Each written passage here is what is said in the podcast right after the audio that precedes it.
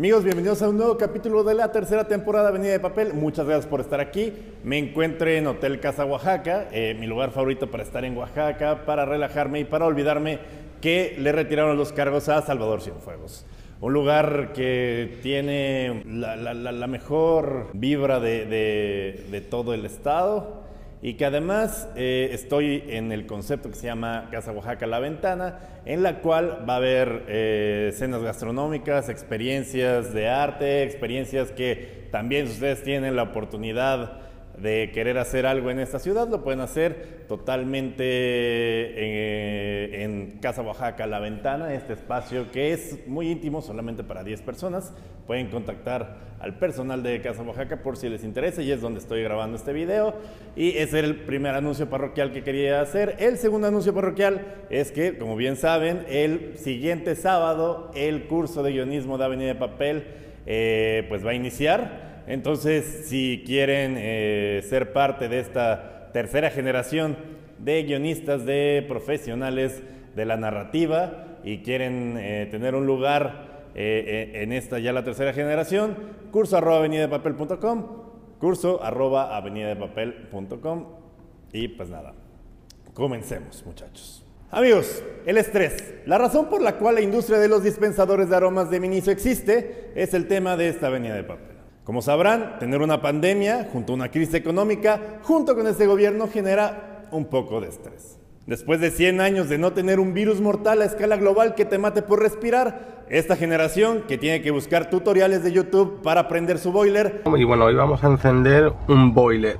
Ha sido la encargada de mantener a flote al planeta, mientras que varios viejitos que bien podrían ser los tíos que a huevo quieren poner a Julio Jaramillo, decirle puñetón a sus sobrinos y beber Bacardí Solera, en vez de estar divorciados y hundidos en su sillón viendo el viernes botanero de la Liga MX, tienen las riendas de varios países. El home office, que parecía la panacea al obligar a miles de patrones a abandonar la idea de las jornadas nalga en oficinas que huelan a naftalina, polvo y sueños rotos para dejarnos hacer home office, solo ha degenerado en una disposición total del trabajador del que saben que todo el tiempo está en su casa y no debería salir. En esta situación, el cambio de jornada laboral a ocio es lo mismo que cambiar del comedor a la sala.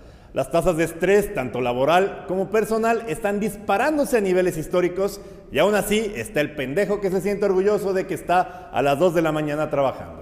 Ese pendejo podemos ser cualquiera de nosotros, alguna vez lo fui yo. El marketing corporativista que no vende café sino experiencias en Starbucks ha glorificado una de las peores amenazas de la salud mundial y el principal cancerígeno después de el alcohol y el cigarro. Amenaza que a diferencia del alcohol no me hace bailar mejor reggaetón y a diferencia del cigarro no me deja la boca oliendo a mierda. Tener reflujo, no haber dormido y mamarte varios litros de café antes del mediodía son vistos como características admirables del trabajador moderno con mentalidad de tiburón, a pesar de que la movilidad social y la distribución de la riqueza están en niveles medievales. Para mayor información, vean el capítulo de Avenida de Papel, discriminación, aquí les dejamos el link. Sin embargo, el estrés está tomando una parte protagonista en la crisis de salud pública de múltiples países sin que haya una rata muerta, un feto o sellos negros en el empaque de este enemigo invisible. ¿Cómo nos está matando el estrés? ¿Por qué tiene tan buena fama entre los grupos de estafadores de Volife, pero mala en los de Lady Multitask? ¿Por qué me está dando estrés incluso escribir estas preguntas? Hoy en Avenida de Papel, estrés.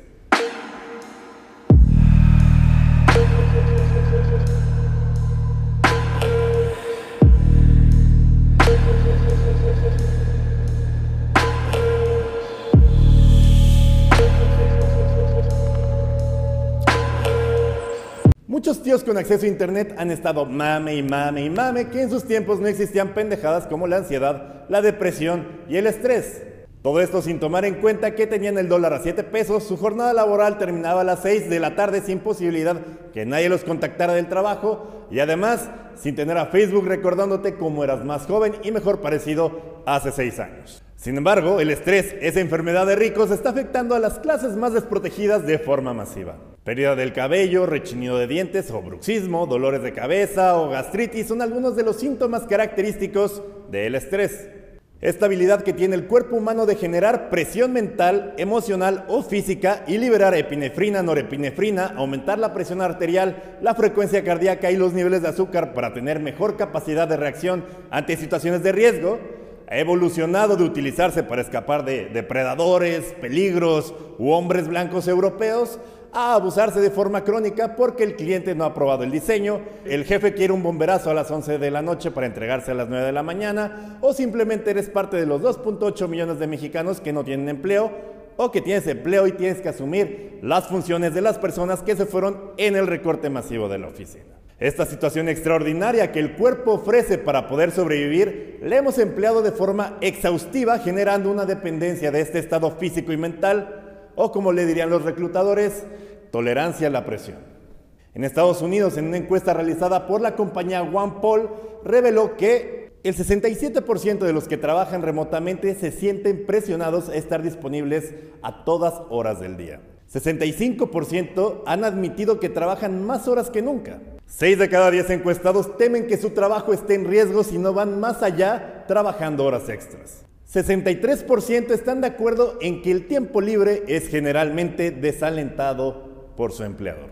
Por lo cual podemos inferir que en México también estamos por la verga porque de entrada encuestas así no existen. El síndrome del burnout o de quemarse chambeando se ha vuelto el doble de común en la pandemia según cifras de la propia Organización Mundial de la Salud. Este síndrome genera que nos sintamos vacíos de energía, deprimidos y sin motivación como cuando se murió Juan Gabriel, pero en este caso por hacer Exceles.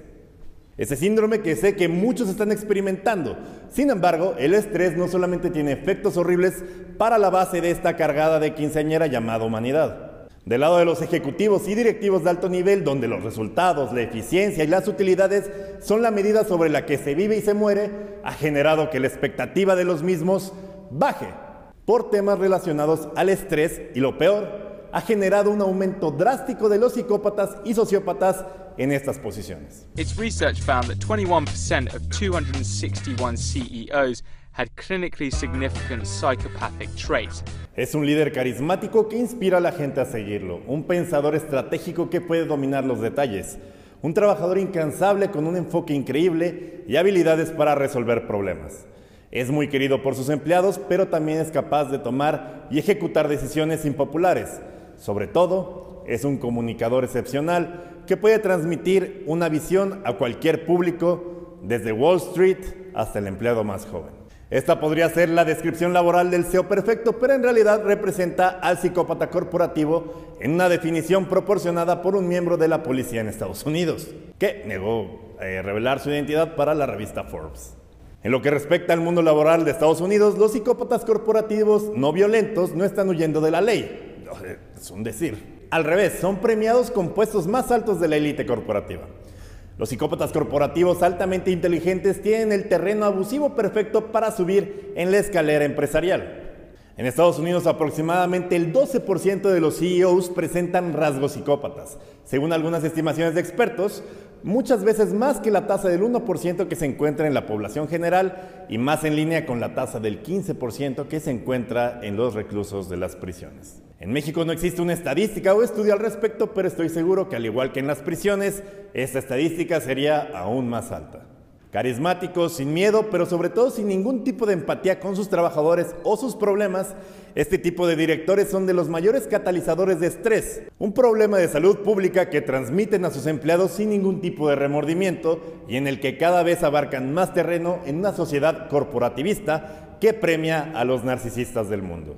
¿Y saben qué es lo peor? Que no hay manera de tratar con esos cabrones. Simplemente huir. Varios directores financieros entrevistados por Forbes y Tara Swart, neurocientífica del MIT, aconsejaron que ante la presencia de un psicópata laboral hay que tener toda la precaución posible debido a que suelen ser más despiadados, mejores en la intriga y mucho más manipuladores que sus colegas. Sin embargo, cualquiera que sea la táctica que usen estos güeyes, lo mejor es documentar cuidadosamente todo comportamiento aberrante que pueda resultar útil en determinado momento en el futuro. Sin embargo, con el desempleo aumentando de forma galopante y con una crisis económica que no parece tener fin y en la que las empresas buscan desesperadamente obtener ganancias a como dé lugar, la presión sobre la base y el arribo meteórico de los psicópatas es una realidad inevitable.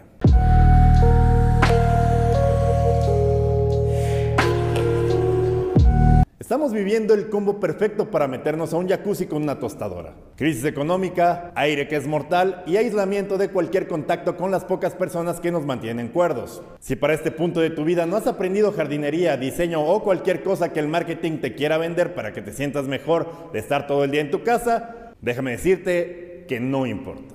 Estás haciendo demasiado solo permaneciendo vivo en esta época, en esta época tan pinche. La presión laboral y la disponibilidad que se asume de los propios trabajadores está creando un desequilibrio mental y emocional en los mismos que tendrá efectos por verse en el futuro.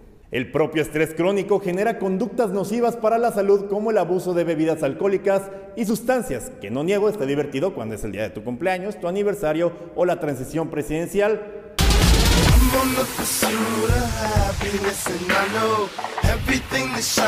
pero no cada vez que termina tu jornada laboral.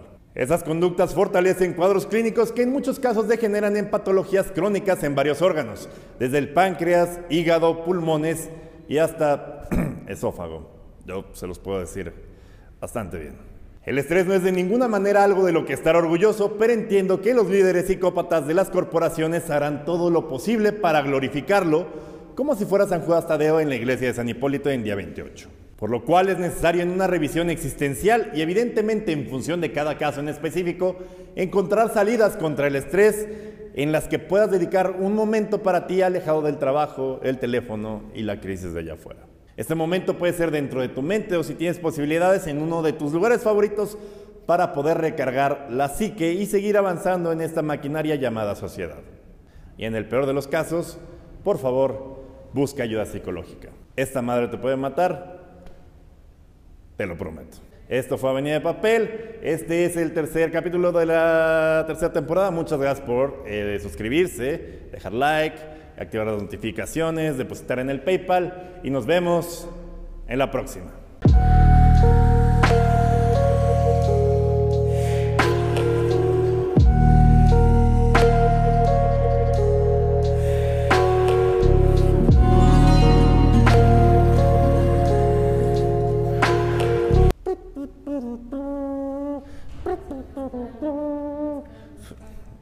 Este es mi caballito de mezcal de este tamaño en varios árganos.